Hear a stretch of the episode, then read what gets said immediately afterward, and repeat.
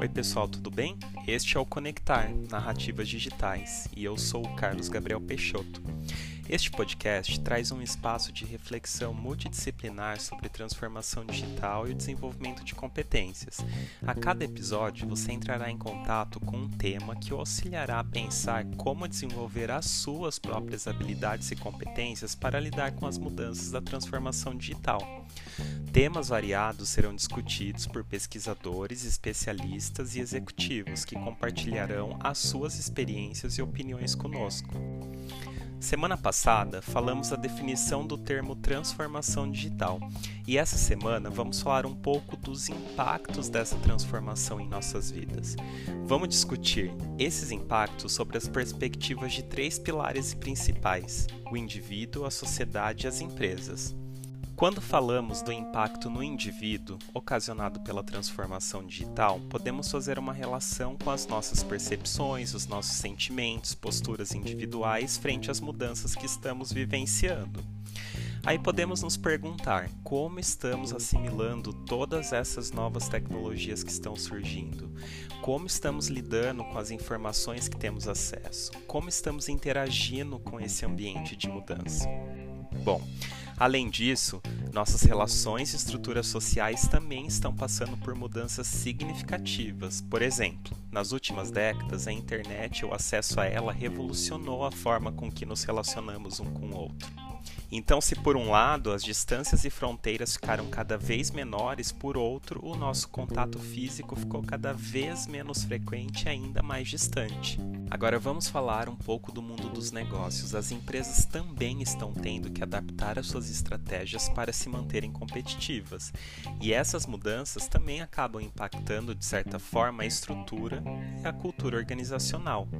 Rever a estratégia da empresa para se enquadrar nesse ambiente de transformação e manter a sua vantagem competitiva é uma questão de sobrevivência. Mas como as empresas estão se mobilizando para desenvolver as capacidades individuais de seus colaboradores e quais são essas capacidades? Para falarmos um pouco mais sobre o indivíduo, nós como pessoas, no centro da transformação digital, hoje bateremos um papo com Valdenice Sanches, psicóloga e sócia-diretora da Simbólica. Val, muito obrigado pela participação no episódio de hoje. E antes da gente começar, será que você poderia falar um pouquinho sobre a sua trajetória para os nossos ouvintes? Claro!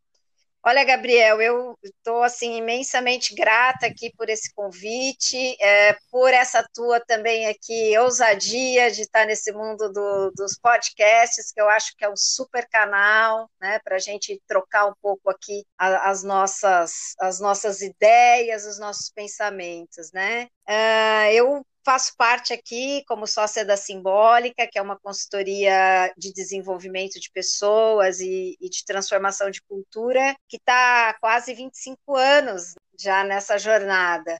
A minha formação de base é psicologia, mas eu adoro contar que eu, eu sou reapresentada todo dia para a psicologia por conta dos meus estudos na psicologia positiva. Né? Então, a gente está redescobrindo outros caminhos para a gente tratar e acelerar o processo de transformação das pessoas e das empresas, né, num foco muito mais positivo, muito mais saudável. Gostaria de começar te perguntando qual a sua percepção do impacto da transformação digital no indivíduo. Eu adorei, assim, sabe, esse convite para a gente falar no impacto né, no indivíduo e não só nos negócios, né? É óbvio que nós, pessoas, é que fazemos os negócios acontecer.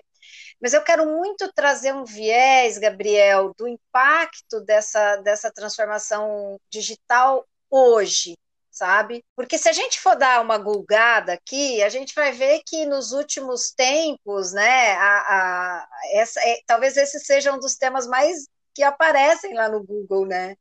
Mas a pandemia acelerou tudo isso.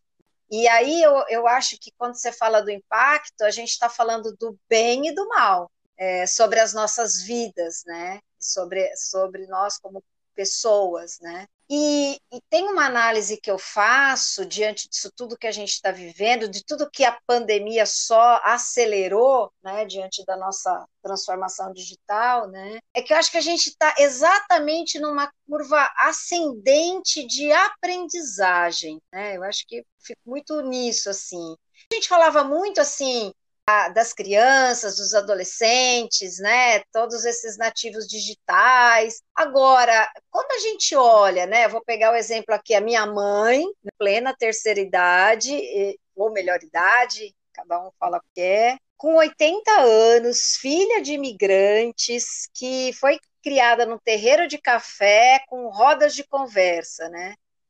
Quando agora aqui, diante de toda essa transformação, eu vejo minha mãe querendo aprender redes sociais, eu vejo minha mãe é, aprendendo uma reunião no Zoom, né, de família, cara, eu fico assim maravilhada, né, do tanto que é uma curva ascendente de todas as idades. Né? Eu entendo também que essa, com certeza, é, a pandemia ela veio para catalisar todos esses temas relacionados à transformação digital e como a gente está reagindo a isso, mas uma coisa é fato, pessoas reagem de formas diferentes, né? Você trouxe esse, esse contexto das gerações. Eu imagino que é sensacional quando você fala que a gente tem uma terceira idade que está super a par, está super envolvida, mas também, por outro lado, a gente entende que também tem pessoas que são aversas à mudança, né? E que provavelmente nesse cenário de pandemia elas estão sofrendo muito mais, né? Elas é. têm uma dificuldade aí de se adaptar a esse novo normal. É. E, e, aí eu acho que você puxa, então, né, como é que, que, como é que a gente lida com a mudança, né? Eu, eu, eu gosto muito, assim, da gente entender que diferentes teóricos vão falar, talvez, aí da, dos sete estágios da mudança, né? Mas nós, como seres humanos, independente de idade, de geração, de, enfim, de classe, qualquer, né, qualquer classificação que queiramos dar, né, a, a psicologia mostra, eu vou resumir aqui, que a gente passa por quatro fases, Gabriel, em qualquer mudança, seja essa mudança para o bem ou para o mal. Você vai falar, nossa, Val, mas até para o bem a gente passa? Sim, né? Então, de novo, estou resumindo essas quatro, esses quatro estágios, né? Primeiro, a gente passa por um estágio de negação né? Então vou até brincar aqui. Nossa, não, tô grávida, né? então sempre vem o espanto primeiro diante dessa negação, né? Isso não está acontecendo, isso não é comigo, né? O segundo estágio vem a justificativa disso, né? Ah, isso está acontecendo por causa de fulano, por causa de ciclano. Sempre eu vou olhar para alguém ou alguma coisa, né, para justificar essa mudança. A gente tem pessoas, Gabriel, que ficam nesse estágio um ou dois, né, de negação e, e de justificativa, e que muitos na pandemia, né, que independente, né, de, de como olham para essa pandemia num viés político, ainda ficam também num, num, numa negação e numa justificativa de como a gente está lidando com as coisas, né?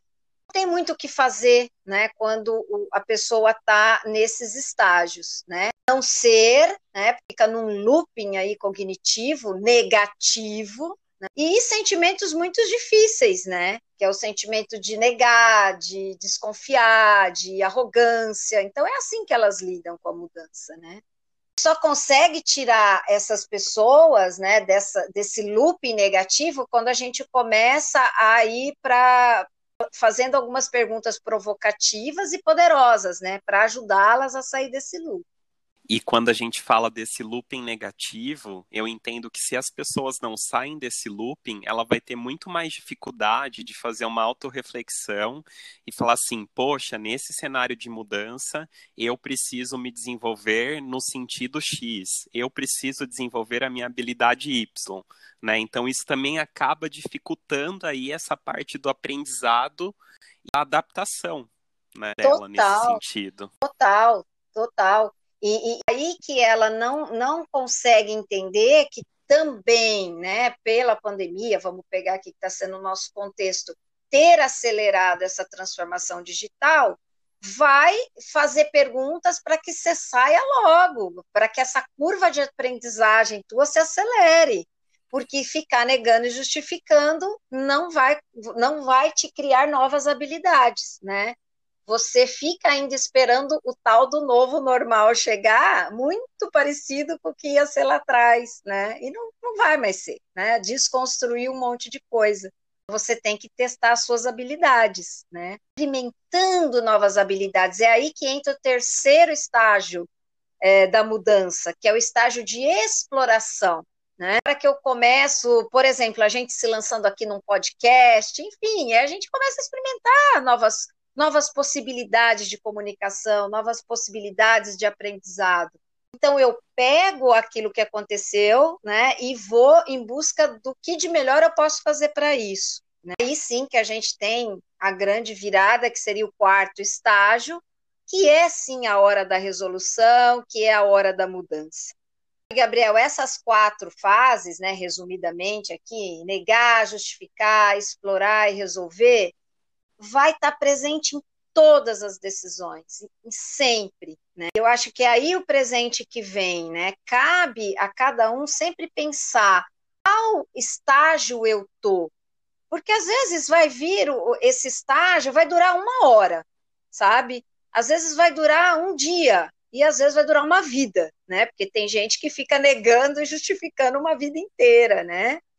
Quanto tempo você fica nesses estágios, né? Quanto tempo você vai entendendo que a mudança veio e ela vai te alavancar para outro lugar? Então começa a explorar e a resolver, né? Que é daí que vem é, tudo aquilo que a gente de fato pode crescer. E quando falamos a respeito das relações nesse contexto da transformação digital, quais são os pontos positivos e negativos que você enxerga? Zé, Gabriel, eu, eu eu me dei conta assim que a gente a gente está num paradoxo, né? Viver e principalmente aqui o mundo business, mundo dos negócios, a transformação digital ela é pura expansão, ela é extremamente positiva, né? E aí vamos vamos em busca de tudo que está acontecendo, né? A inteligência artificial, a, a realidade virtual, os softwares, os apps, uh, os wearables, né? Nossa, quanta tecnologia à nossa disposição, né? Inclusive está acelerando essa curva de aprendizagem que a gente estava falando, né? A gente está super consciente do quanto às vezes até a nossa qualidade de vida uh, aumenta e melhora, por exemplo, né? Até um, um wearable aí que pode monitorar teu, teus batimentos cardíacos, a qualidade do teu sono. Então, quanta coisa boa vem no, para o nosso viver. Ora, nosso conviver, que é onde você me perguntou, né? Como é que tá as nossas relações, né? É, eu acho que todo mundo vai concordar na literatura, em tudo que está se dizendo por aí, é que a gente precisa tomar muito cuidado para não cair nesse viés negativo, né? Nossa cultura né? Ela, todos os nossos valores coletivos, está tudo muito exposto. É, eu falo, a gente está nu, né? As nossas relações estão nuas, né? E, e, isso muito pelas redes sociais, né? Mas é, a, a, nossa identidade, você tem aí o, os, os big datas, você tem é, uma série de, de, radares, né, que ficam vendo até suas tendências para marketing, para publicidade, isso tudo, né, esse rastreamento de vida que a gente vai tendo, ele vai deixando a gente com uma incerteza em ficar assim, seguro nas, na nossa relação com os nossos pares, né? Nossa educação de filhos, é, nossa tendência, sei lá, política, né? A gente está sempre muito incerto, né? E, lógico, principalmente isso batendo também na nossa relação com o trabalho, né? É, é, é isso, sabe? Eu acho assim, para o nosso conviver é uma incerteza, né? E aí tem o, o, o, Bauman, né, que, que é um filósofo, o Zygmunt Bauman, que nos deixou em, em 2017, que fala da sociedade líquida, né, da modernidade líquida, para ele dizer o quanto, né, por conta até dessa de toda essa transformação digital, né, o quanto a gente também está sendo moldado, né, e isso gera uma angústia, dá uma sensação de liberdade, mas a gente não sabe muito bem o que fazer com ela, né, e dá uma sensação assim, eu tenho liberdade, mas eu não tenho responsabilidade, e por isso que algumas relações são tão efêmeras, né, e nem, nem tão duradoura, né.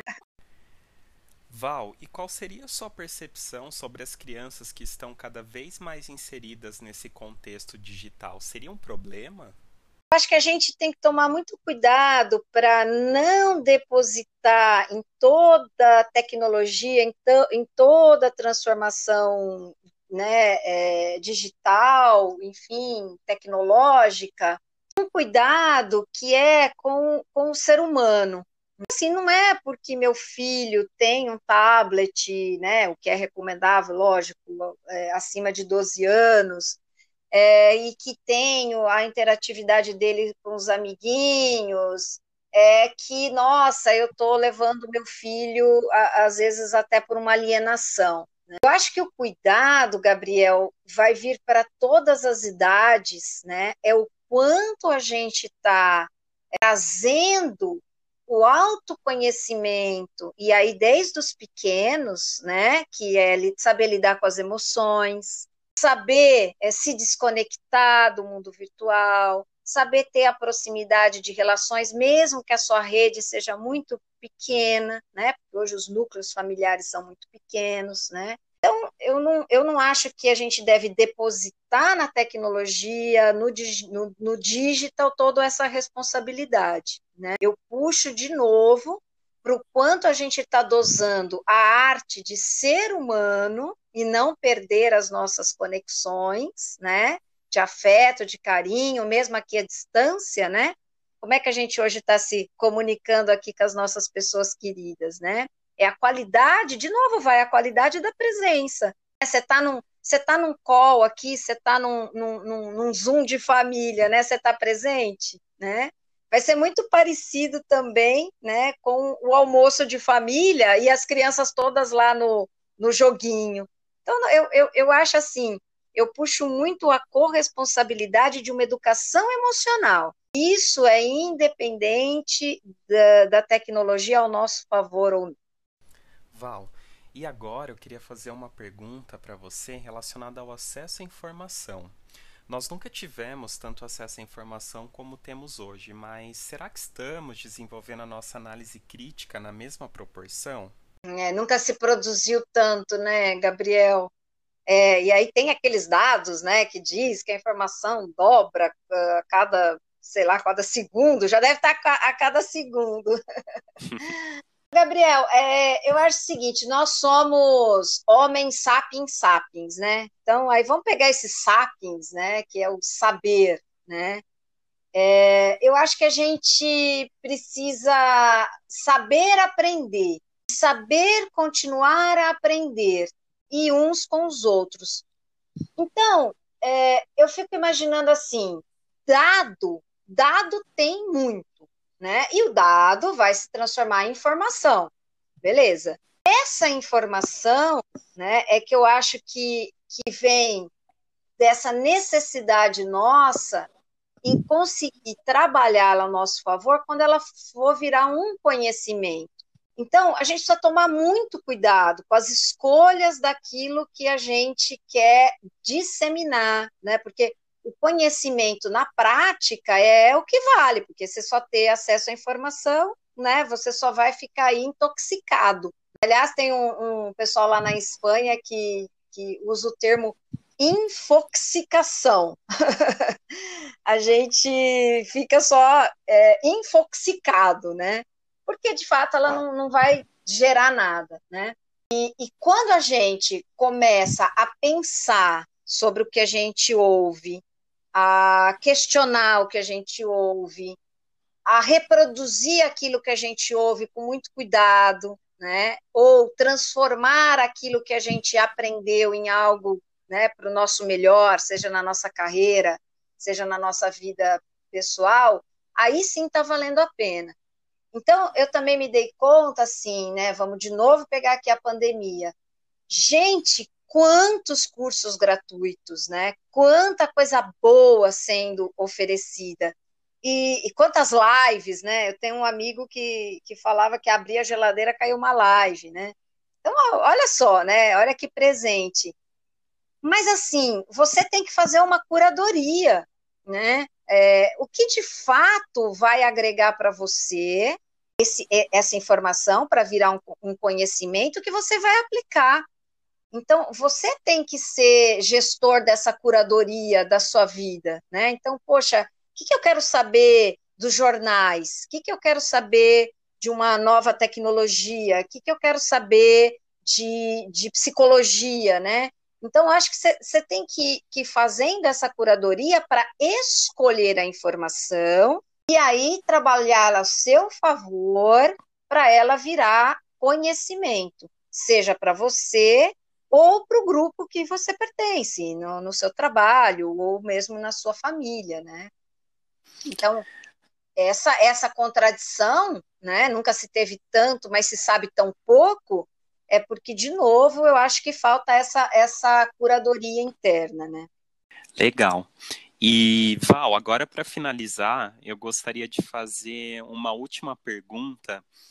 Mais voltada para esse cenário corporativo e talvez tá, trazer um pouco a experiência da consultoria da Simbólica é, e entender quais que são as capacidades individuais que as empresas estão buscando, através da consultoria, através da Simbólica, por exemplo, para desenvolver nesse cenário, nesse contexto de transformação digital?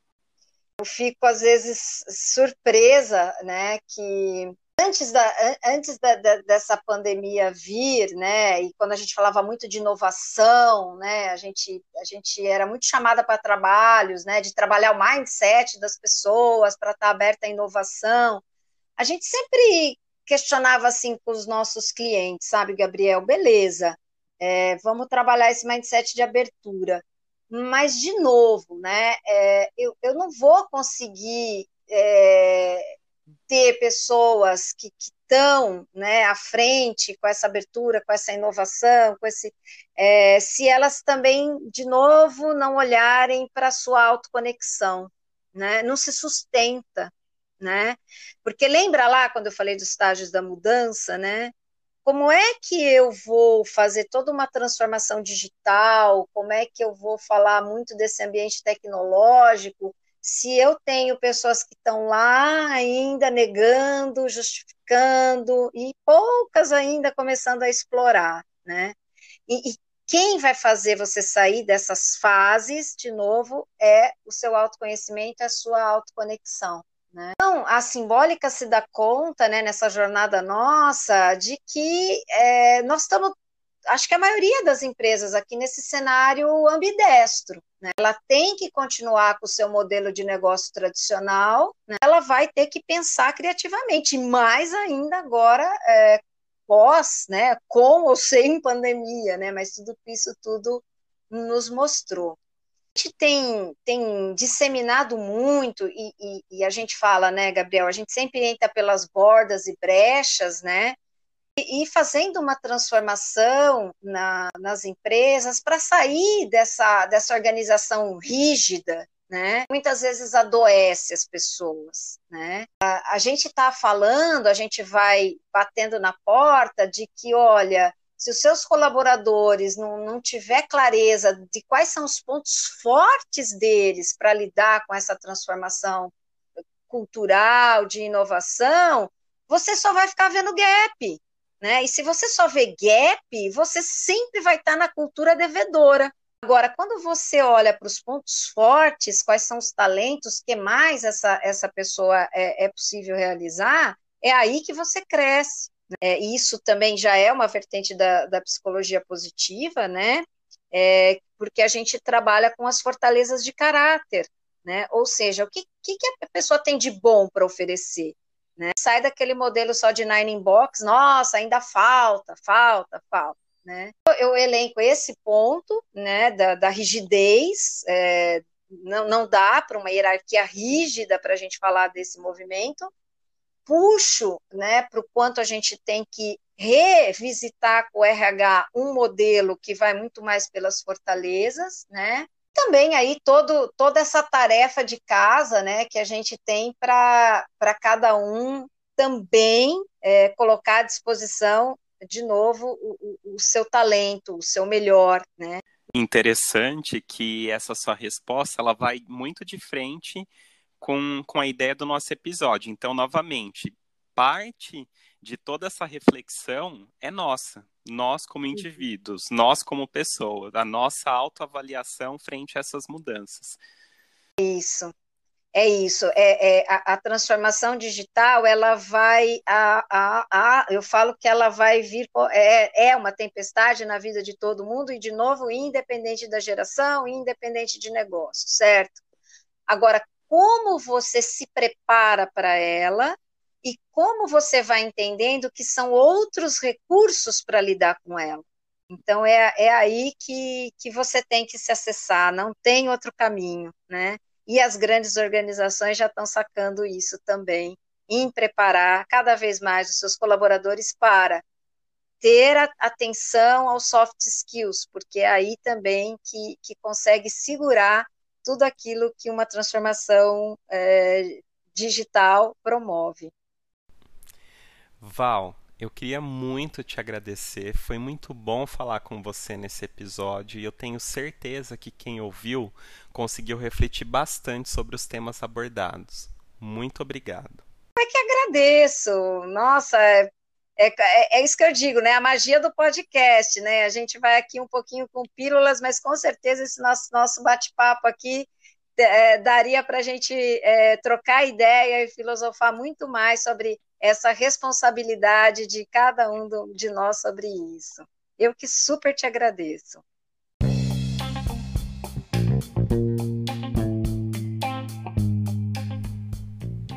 Pessoal, façam uma autorreflexão e busquem as suas resoluções.